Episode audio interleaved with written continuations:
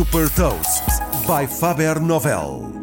Sou Patrícia Silva da Faber Novel e vou falar de uma inovação para diagnosticar Covid-19 e partilhar uma citação.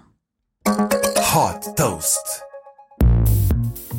A tosse de um paciente com Covid-19 pode ser indistinguível ao ouvido humano, mas não passa despercebida a um algoritmo de inteligência artificial.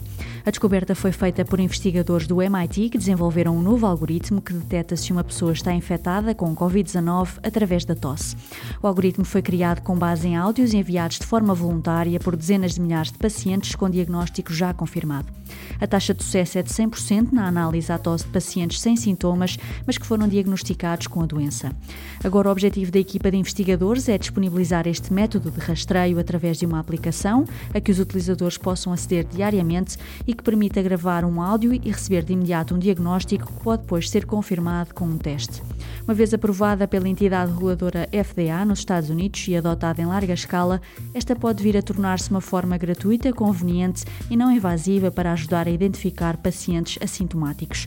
Além da Covid-19, este método tem vindo a ser utilizado também para diagnosticar outras doenças respiratórias, como a pneumonia e a asma.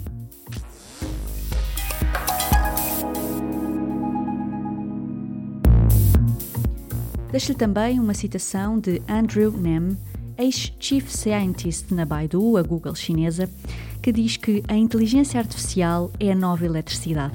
Saiba mais sobre inovação e nova economia em supertoast.pt.